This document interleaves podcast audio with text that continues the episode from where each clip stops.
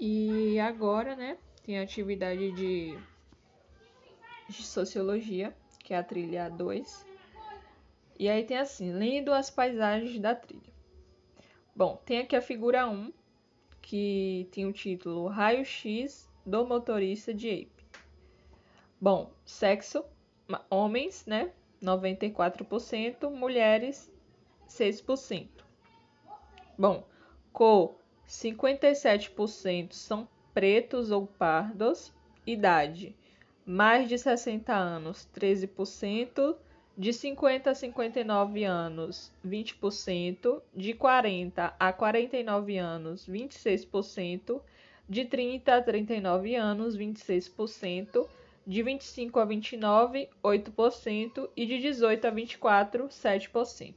Formação: 54% tiveram ensino médio completo, 29% ensino fundamental incompleto, 12% superior incompleto e 5% superior completo.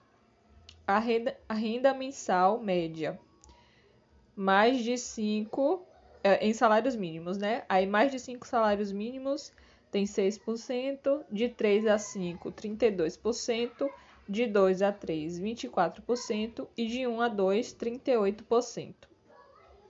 A jornada de trabalho, mais de 40 horas semanais, 65%, mais de 49 horas semanais, 31% e menos de 40 horas semanais, 4%. A figura 2 é os pedidos de seguro-desemprego. Em, em milhares é. Ah, a primeira imagem tem a fonte do IBGE, PNA. A data foi tirada do UOL, ou oh, Arte, UOL, Arte, UOL. É... Não tem a data, mas tem aqui o link que foi o acesso em 26 de junho. Sim, aí na, na figura 2 tem os pedidos de seguro-desemprego em milhares. Bom, em janeiro teve 568,6 milhões no caso. Fevereiro, 483,1.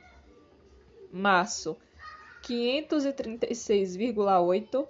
Abril, 748,5 e maio 960,6, resultando em de março, abril e maio 1,9 milhão.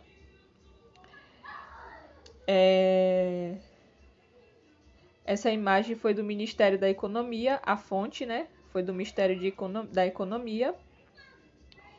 E foi... teve acesso em 26 de junho também. A figura 3 é a relação dos estudantes e empregos durante a pandemia.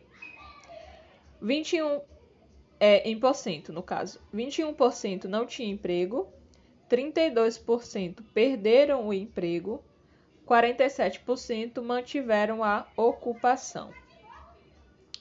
Essa foto não tem fonte, mas o acesso foi dia 26 de junho.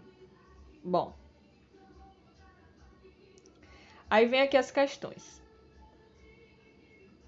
Vamos continuar o caminho com um novo, novo desafio. Aí mesmo na sua casa, procure em jornais, revistas ou na internet reportagens sobre o desemprego na sua região ou no seu estado, em todo o país e em notícias internacionais.